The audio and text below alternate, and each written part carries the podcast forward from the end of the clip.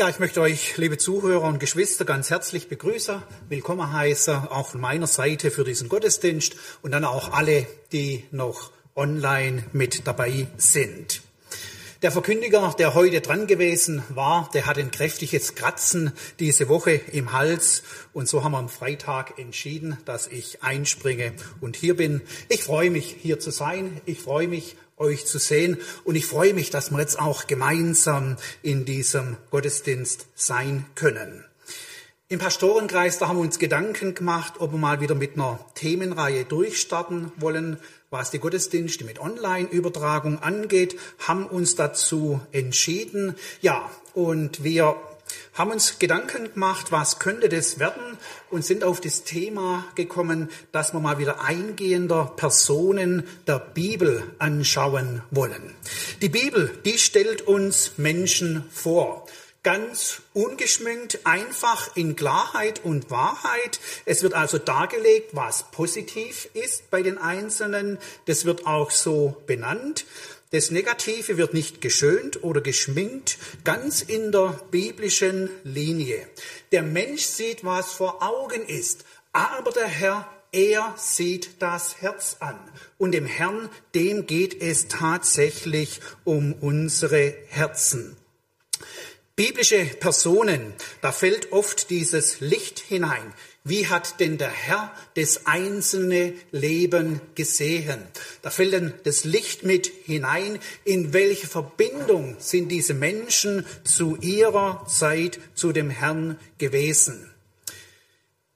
In den zehn Geboten, da haben wir ja den Auftakt, wo Gott ganz grundlegend weitergibt, ich bin der Herr, dein Gott. Und genau um dieses Anliegen geht es ihm, dass er eben der Herr in unserem Leben sein kann. So sah es in der vergangenen Zeit aus, so soll es auch heute sein. Also mit den biblischen Personen, ich sage es nochmal, da fällt göttliches Licht mit hinein, wie der Herr die Menschen gesehen hat. Ich möchte euch gleich mit hineinnehmen in diese biblische Personenreihe. Denn göttliches Licht ist ja durch Jesus Christus in unser Leben gekommen und hineingefallen ist. Wer Jesus Christus in sein Leben aufgenommen hat, beziehungsweise da, wo Jesus Christus in das Leben eingezogen ist, da ist eben göttliches Licht mit drin. Der Herr Jesus, er sagt in Johannes 8, ich bin das Licht der Welt. Und dann macht er dort eine weitere Aussage mit, ich bin das Licht der Welt. Wer mir nachfolgt, der irrt nicht in der Finsternis umher. Und jetzt kommt diese ganz interessante Aussage, sondern er wird das Licht des Lebens, Lebens haben. Ja, er, der himmlische Vater, will will wirklich Licht schenken. Mit dem Licht ist göttliche Kenntnis, Erkenntnis gemeint, dass wir dem entsprechen, wie es unser Herr meint. Um welche biblische Person wird es heute gehen? Es ist eine alttestamentliche Gestalt. Es geht um den Kaleb. Und da möchte ich an der ersten Stelle mal einen ganz kurzen Überblick geben. Kaleb, wer war denn dieser Kaleb? Kaleb, er wird uns in mindestens fünf biblischen Büchern erwähnt und er war ein Zeitgenosse von Mose und Josua. Und da sind wir dann geschichtlich und zeitlich können wir schon die Einordnung ähm, machen. Kaleb, er wurde in Ägypten geboren, war ja dann für das Volk Israel so, dass die Knechtschaft und die Bedrückung dort sehr zugenommen hat. Und dann war Kaleb auch einer von den Personen, die mit auszog aus Ägypten heraus. Auszug aus Ägypten, da war ja ganz kräftig die göttliche Perspektive mit drin und dann auch die Zusage des Herrn, dass er, der lebendige Gott, das Volk Israel in die Freiheit führen wird. Ähm, da haben wir die Aussage in ein Land, wo Milch und Honig fließt, aber eben es ist ein Weg hinein in die Freiheit, dass es für das Volk Israel einen ganz neuen Lebensraum geben kann. Dem Kaleb, dem begegnen wir ähm, im vierten Buch Mose das erste Mal. Und ich möchte vielleicht noch Folgendes über das Leben von Kaleb aussagen. Wir haben in der Bibel zwei Hauptberichte von diesem Kaleb. Er hat ein langes Leben gehabt. Wir werden es ähm, im zweiten Bericht, wo wir dann auch einen Abschnitt lesen, mit sehen. Er war dort zu dem Zeitpunkt 85 Jahre alt, ist danach noch, hat er noch weiter gelebt, länger gelebt. Also das lange Leben eines Kalebs. Die Bibel, die greift zwei Ereignisse heraus. Jetzt möchte ich darüber aussagen, wenn die Bibel von so einem langen Leben nur zwei Ereignisse herausgreift, heißt es nicht unbedingt, dass man damit den kompletten Übersicht über das Leben von dem Kaleb hat. Ähm, ja, denn wir wissen ja, wir Menschen, wir können in unterschiedlichen Situationen ganz unterschiedlich reagieren. Und was vielleicht heute sehr gut und vorbildlich ist, kann in einer anderen Situation mit etwas für anderen Voraussetzungen ganz anders ähm, aussehen.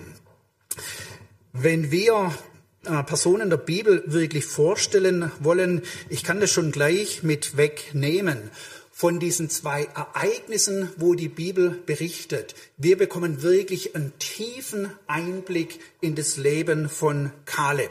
Das hat, hat mich also sehr stark angesprochen, was in diesen zwei Begebenheiten weitergegeben wird, beziehungsweise wie sich eben für uns damit auch wirklich der Blick auftut, wer war dieser Kaleb? Wie hat denn der lebendige Gott den Kaleb gesehen? Bei dem Kaleb, da werden wir dann auch darauf kommen, dass wir mit anschauen, wie hat er die Dinge gehandhabt, in welcher Beziehung stand er zu seinem Herrn, wie war er ganz konkret im Alltag unterwegs.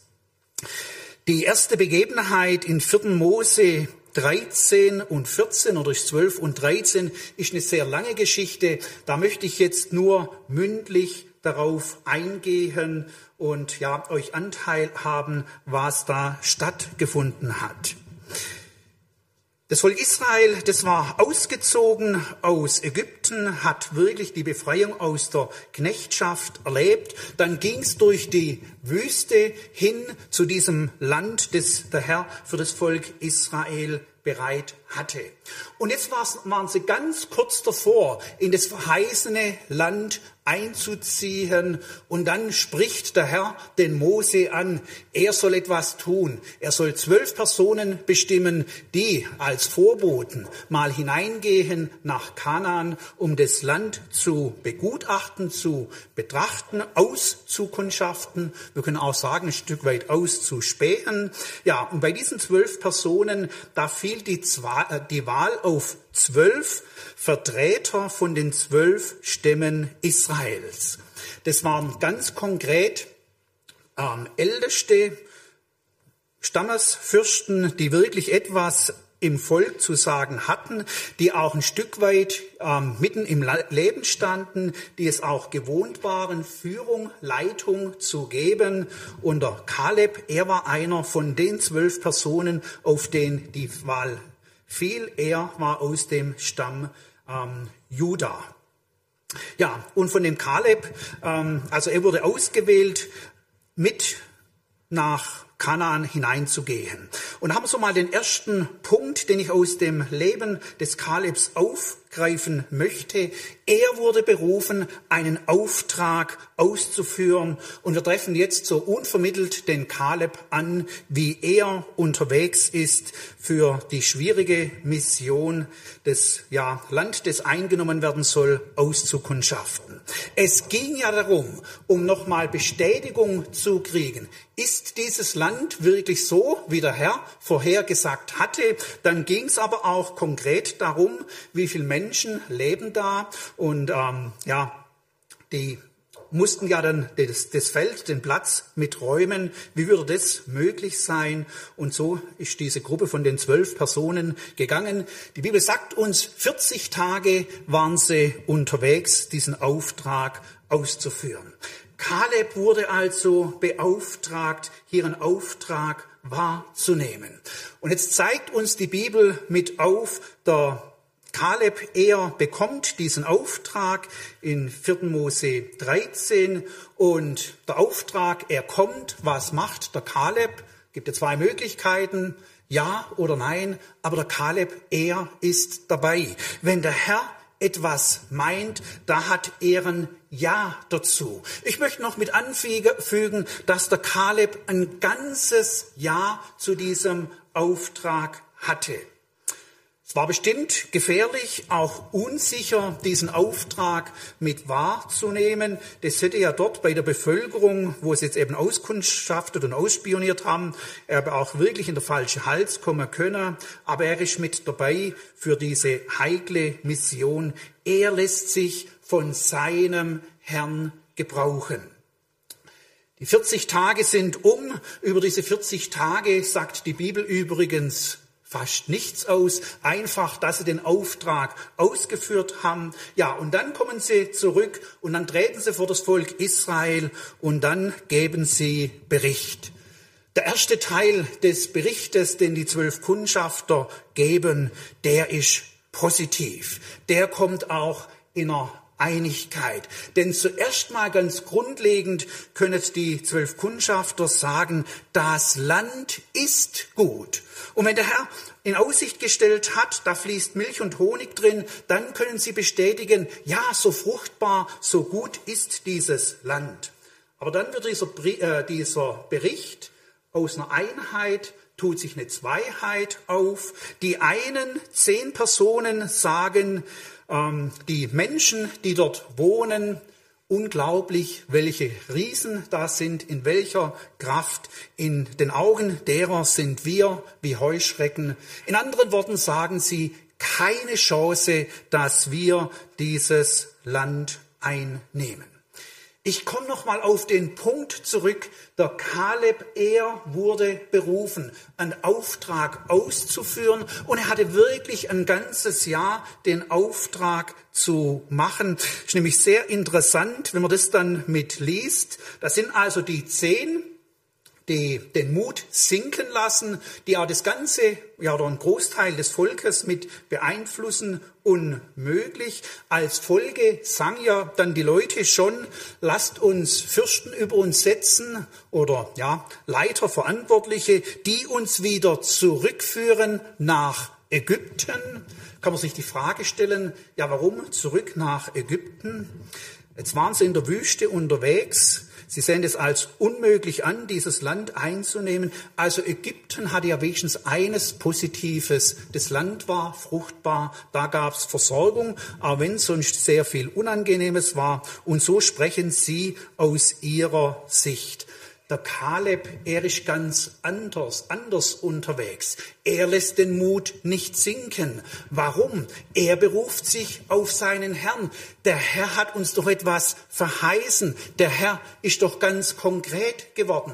Er hat bereits zugesagt, jedes Land, worauf eure Fußsohle tritt, das wird euch gehören, das wird euer sein. Ja, und dann kommt es da zu einer Situation, wo sehr emotional ist, sehr hitzig. Die Aussagen, die gehen ähm, gegeneinander. Aber der Kaleb ist immer wieder dabei, dann auch mit dem Josua wirklich im Glauben zu vermitteln. Es wird möglich sein, dieses Land einzunehmen. Er führt mit an. Der Herr ist mit uns. Wir sind Gottes Volk. Der Herr hat mit uns einen Bund gemacht. Er führt mit an, dass der Schutz von der Bevölkerung dort von ihnen gewichen ist. Ja, und macht weitere Aussagen, völlig im Glauben, im Vertrauen auf seinen Herrn. Er weicht nicht zurück von dem, was der Herr in Aussicht gestellt hat. Wir werden dieses Land einnehmen. Leider hat das Volk, oder ist das Volk Israel auf diese Aussagen eines Kalebs und eines Josuas nicht eingegangen, als Folge des Ungehorsams, des Unglaubens, auch als Folge deshalb, weil sie ja diese Führerschaft auch geistliche Führerschaft so angegriffen haben, kam es dazu, dass eben jetzt das nicht in das verheißene Land hineinging. Der Herr sagte, sie werden sich wenden müssen, umkehren, wieder zurück in die Wüste. Der Herr wurde konkret für jeden Tag, den diese Kundschafter das neue Land begutachtet haben, 40 Tage äh, für, aus jedem Tag wird ein Jahr und so mussten sie also erwarten in der Wüste und konnten nicht in das verheißene Land einziehen. Aber das war das Volk, ähm, das sich dort nicht mitnehmen ließ. Ich sage es nochmal, im Unglauben und im Ungehorsam unterwegs. Aber der Kaleb eben, er hat wirklich in guter Absicht damit beitragen wollen, dass des Herrn ähm, ja, Wille wirklich geschieht. Der Kaleb, er war in schwieriger Mission unterwegs und wir merken, wie der Kaleb ganz auf der Seite seines Herrn steht.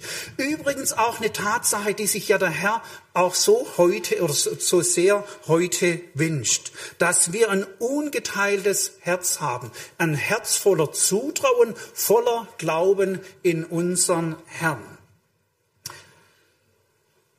Wir können noch mit anschauen, warum konnte der Kaleb wirklich so anders reagieren als der Großteil des äh, Volkes, als auch ja der größere Teil von den Ausgesandten nach Kanaan. Und da gibt uns die Bibel den Einblick in 4. Mose 14, Vers 24. Da sagt der Herr, oder macht folgende Aussage, nur meinem Knecht Kaleb, weil ein anderer Geist in ihm war, ist er mir treu nachgefolgt. Den will ich in das Land bringen, in das er gekommen ist, und seine Nachkommen sollen es einnehmen. Wir wissen dann weiter noch, ebenso auch mit der Josua. Aber jetzt eben hier nochmal göttliches Licht, wenn es um das Leben von dem Kaleb geht der also in schwieriger Mission standhaft war. Für ihn gab es sehr viel Gegenwind. Er wurde angefeindet, angegriffen. Er wurde in Frage gestellt. Er bleibt aber standhaft. Er gibt auch nicht auf. Er zieht sich auch nicht beleidigt zurück. Wenn Sie es mir so machen, dann sollen sie doch selber schauen.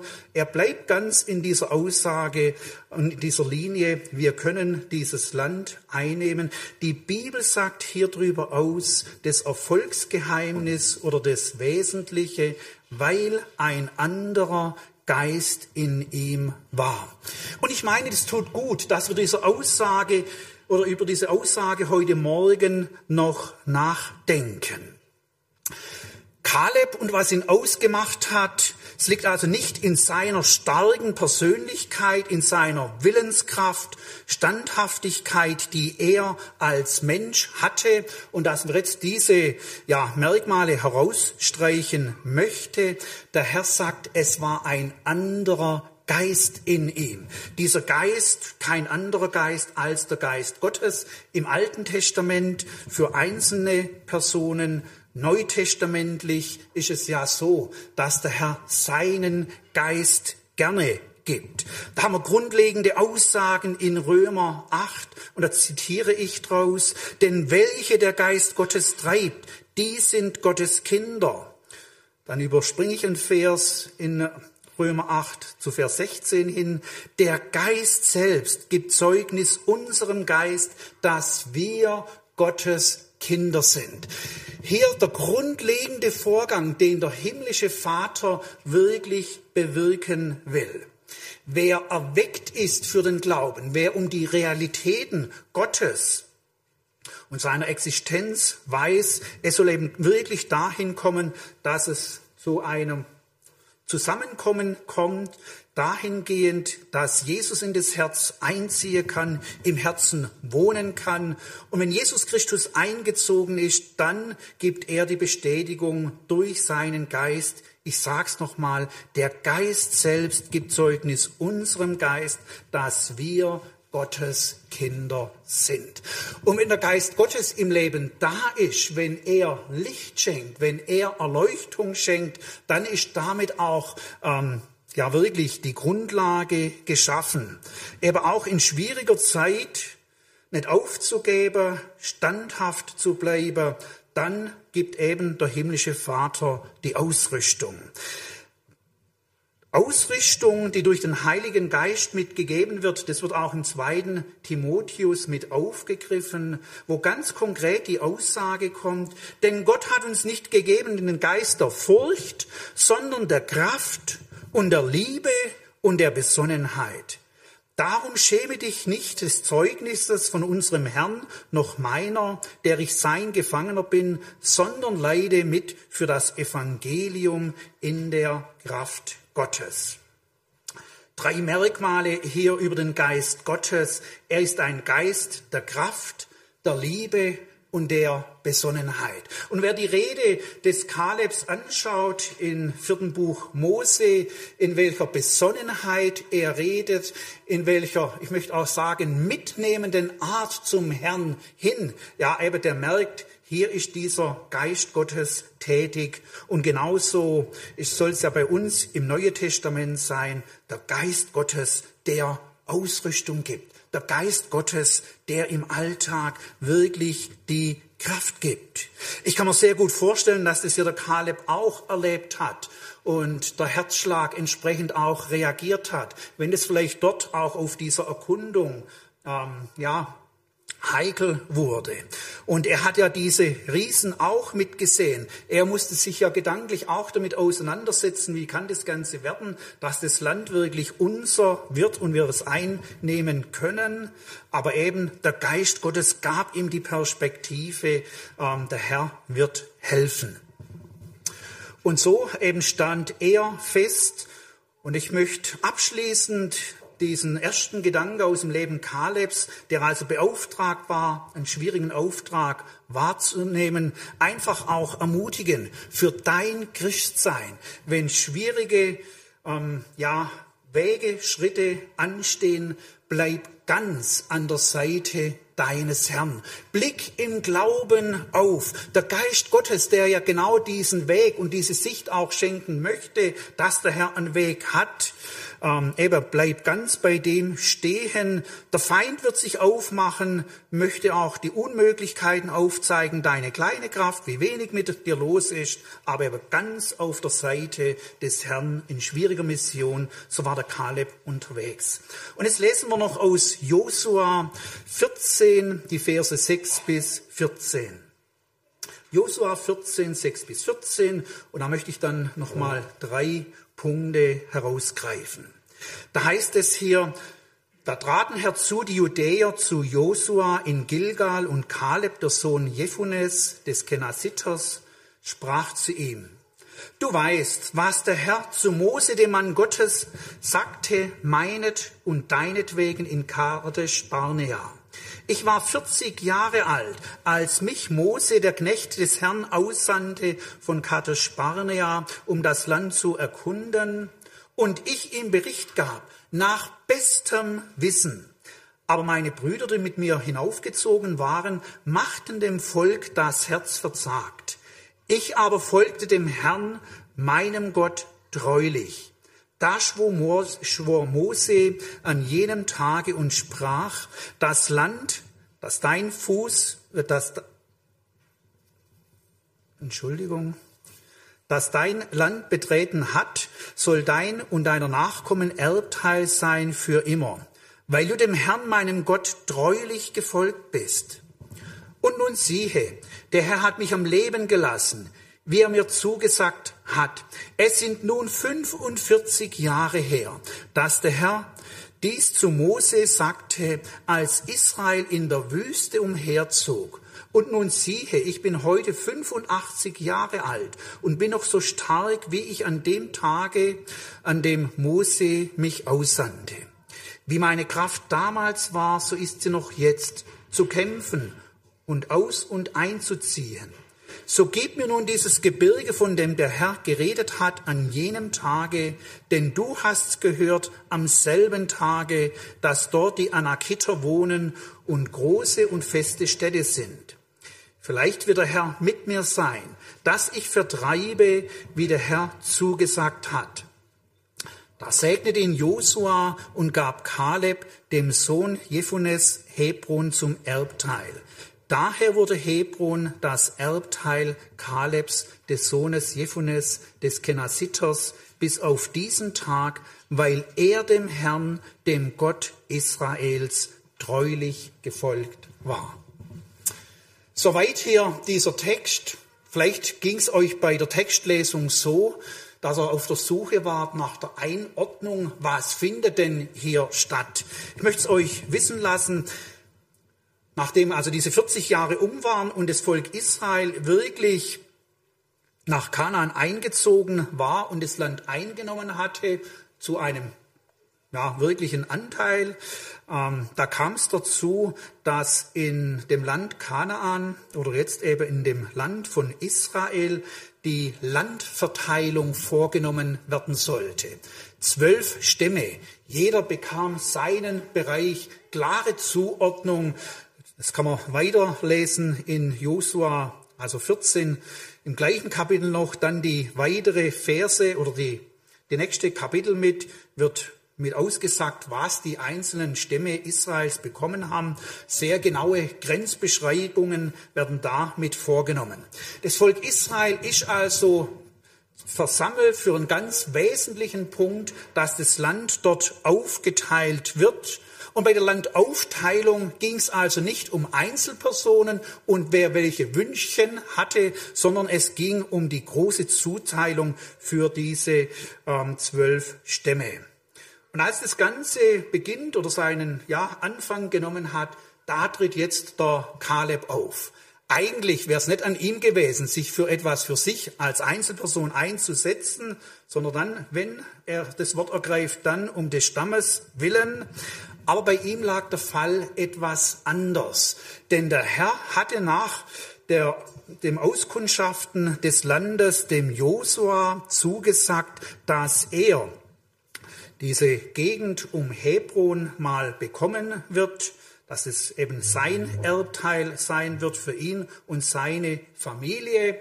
Und das hat der, der Herr das vor 45 Jahren gesagt gehabt und jetzt bei der Landverteilung steht der Kaleb auf, er ergreift das Wort nochmal und ruft in Erinnerung, was stattgefunden hat. Er ähm, weiß um die Zusage Gottes er möchte jetzt wirklich mit einnehmen, was der Herr für ihn hat. Mich freut es, diese Haltung, die der Kaleb hier an den Tag legt. Warum? Der Herr hat gesprochen, der Herr hat zugesagt. Und es hat ja jetzt der Kaleb auch wieder im Glauben erfasst gehabt. Er wusste, der Tag wird kommen. Er war also bereits dort und hat das Ganze gesehen gehabt. Jetzt war die Zusage Gottes da. Im Glauben will er in Anspruch nehmen, was der Herr bereits zugesagt hat. In unserem Text hier, da hat es dreimal von dem Kaleb geheißen, dass er dem Herrn nachgefolgt ist. Je nach Übersetzung fällt das unterschiedlich aus treu oder treulich dem Herrn nachgefolgt. In anderer Übersetzung, er ist dem Herrn ganz oder von ganzem Herzen nachgefolgt. Oder dann auch die Aussage, er ähm, hat dem Herrn ganz vertraut. Und das ist jetzt hier so ein weiterer Schwerpunkt aus dem Leben des Kalebs. Er war bereit, dem Herrn ganz zu folgen. Und was vielleicht vorher punktuell war bei diesen 40 Tagen, ähm, der Erkundschaftung und dann des Berichtsgebens. Hier haben wir die Aussage, dass er dem Herrn treulich nachgefolgt ist. Er zitiert die, das Zeugnis, den der Herr ihm gegeben hat. Und dann aber auch noch zweimal hier wird diese Aussage gemacht. Und ich meine, das ist eine Aussage, wo wirklich ein Überblick über das Leben von Kaleb gibt. Er ist dem Herrn ganz nachgefolgt. Völlig dem Herrn nachgefolgt. Ja, und das wird, diese Aussage wird sechsmal in der Bibel über den Kaleb gemacht, dieses völlige Nachfolgen. Fünfmal sagen es andere. Das erste Mal ist es Gottes Urteil selber und eben einmal hat es hier jetzt auch der Kaleb mit zitiert. Kaleb, er ist einer und er ist für uns ein Vorbild für echte und treue Nachfolger. Folge. Jetzt haben wir das schon mit angeschaut gehabt, wie es dazu kam. Ähm, eben dort, wo er sich so ganz auf seinen Herrn verlässt. Diese treue Nachfolge, und ich bin überzeugt, die ist auch deswegen in der Bibel mit festgehalten, das will ja auch der Herr von uns. Ganz auf der Seite des Herrn stehen, uns völlig auf den Herrn verlassen. Ja, Und so soll es für uns sein, eben, dass wir an Gott glauben, dass wir uns auch in der Praxis wirklich auf sein Wort, auf die Zusagen Gottes stützen. In welchen Lebensbereichen müssen wir uns denn so ganz auf die Zusagen unseres Herrn stützen? Ganz sicherlich auf die Zusagen, was durch Jesus Christus geworden ist. Durch ihn haben wir den neuen Geist in uns. Durch ihn, Jesus Christus, haben wir eine ganz neue Stellung vor dem himmlischen Vater. Wir müssen uns im Glauben immer wieder darauf berufen, weil der Feind sich aufmacht und genau dieses hinterfragt. Er macht immer wieder die Fragenzeichen hin. So ganz von neuem geboren bist nicht. So ganz auf der Seite des Herrn stehst du nicht. Er macht das Fragezeichen hin, ja, wenn Dinge auch nicht so gut gelaufen sind und was dann vielleicht im Einzelfall der Fall war und nicht gut war, der Feind macht die Sache draus, dass es grundlegend fehlt. Aber der Herr Jesus, der in uns ähm, wohnt und das neue Leben, das er anvertraut hat, also im Glauben sich wirklich ganz darauf stützen, das ist für uns immer wieder mit dran, ganz bei dem zu bleiben. Eine weitere Sache hier aus diesem Text, was der Kaleb mitmacht, er nimmt im Glauben in Anspruch, was der Herr ihm verheißen hat. Also er tritt dort voller Zuversicht vor den Josua und sagt zu ihm, so gib mir nun dieses Gebirge. Wir merken daraus, dass der Kaleb ein ja, Herz voller Verlangen hat für die Sache seines Herrn, so wie er den Herrn verstanden hatte, eben jetzt ist sein Herz voller Verlangen, dass es wirklich zur Umsetzung kommt. Ich habe gesagt gehabt, dass der Feind immer wieder Fragenzeichen setzt, dass er auch wissen lassen möchte, dass nicht so viel mit uns los ist. Er hinterfragt ja auch grundsätzlich, dass Christen erlöste Menschen sind, befreite Menschen sind, dass Christen nicht mehr nach der alten Natur und nach dem Fleisch handeln müssen. Ja, und so eben dürfen wir wirklich im Glauben in Anspruch nehmen, was er, der Herr, uns geschenkt hat. Ich möchte hier an der Stelle aus Römer 6 zitieren, wo es heißt, so auch ihr, haltet euch für Menschen, die der Sünde gestorben sind und für Gott leben in Christus Jesus. So lasst nun die Sünde nicht herrschen in eurem sterblichen Leibe und leistet seinen Begierden keinen Gehorsam. Die Aussagen dort gehen weiter, aber diese grundsätzliche ähm, Empfehlung des Apostel Paulus, beziehungsweise er sagt uns ganz konkret, haltet euch dafür. Pflegt es für euch in der Praxis der Sünde gegenüber, seid ihr Gestorbene, auch wenn wir noch merken, dass Sünde uns umstricken will, auch wenn wir noch merken, dass wir versuchlich sind. Aber haltet euch dafür. Warum sollen wir uns der Sünde gegenüber für Gestorbene halten? Weil jetzt Gott in Jesus Christus in uns lebt. Und es gilt im Glauben immer wieder einzunehmen, ja wirklich auch voller Verlangen. Der Kaleb, der hier so ein Vorbild ist und für uns ein Vorbild sein und bleiben soll, möchte ich aber auch vielleicht noch mit anführen. Er hat dieses Land beansprucht. Auf was für einer Basis hat er dieses Land beansprucht? War es einfach sein Gedanke, dass er für sich sehr viel besitzen kann? Nein, das war nicht ähm, die, die Einstellung, die er hatte. Es ging also nicht darum, dass er personifiziert viel haben kann. Es ging auch nicht darum, oder um sein Ego und dass er zu sehr viel kommt, vielleicht dann eben auch zu weiterem wie andere. Das war nicht der Ansatz. Der Herr hat es ihm in Aussicht gestellt und gegeben. Äh, gegeben. Also im Glauben in Anspruch nehmen, das sind reine Motive auch eine ganz wesentliche Sache. Ich erwähne das deshalb, weil es auch heute in der Verkündigung immer wieder vorkommt. Ich schaue damit über unsere Kreise hinaus, dass es sehr schnell heißt, im Glauben muss in Anspruch genommen werden. Ja, das ist eine biblische Linie, aber eben die Motive müssen rein sein. Es geht für mich nicht persönlich ein größeres Haus, ein zweites Haus und ja, was da vielleicht an, an größerem Auto und was man sich wünscht. Also, dass wir das viel besitzen, sondern in Anspruch nehmen, was der Herr wirklich tatsächlich verheißen hat. Und wenn ich noch an das Wort mit erinnere von dem Apostel Paulus, wo es ja dann auch mit geheißen hat im ersten Timotheus, Gott hat uns nicht gegeben den Geist der Furcht, sondern der Besonnenheit, Liebe und Kraft. Ja, dort ist mit drin, dass man auch um des Evangeliums leidet. Also diese Dinge sind auch mit da, aber eben grundsätzlich Zurüstung erhält. Und abschließen möchte ich mit dem einen Gedanken hier vom Kaleb und es beeindruckt mich zutiefst. Er sagt ja, dass er heute 85 Jahre ist. Also mit ein bisschen Wehmut habe ich den Text da schon auch mit an, noch mit angeschaut. Er sagt darüber aus, er hat heute noch die gleiche, gleiche Kraft als damals, wo er 40 Jahre alt war. Ähm, wir haben jetzt heute auch Leute hier, 80 plus. Ja, und sehr wahrscheinlich haben die Kräfte über die Jahre einfach mit abgenommen. Also die körperliche Kräfte.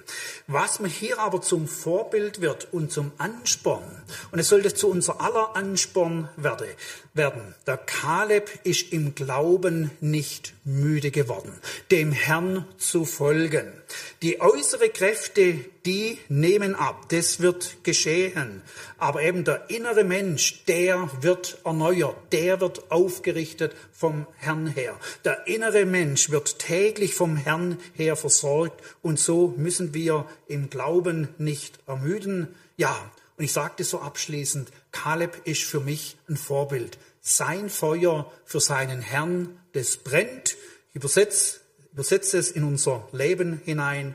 Das Feuer für unseren Herrn Jesus soll in unser aller Leben für ihn brennen.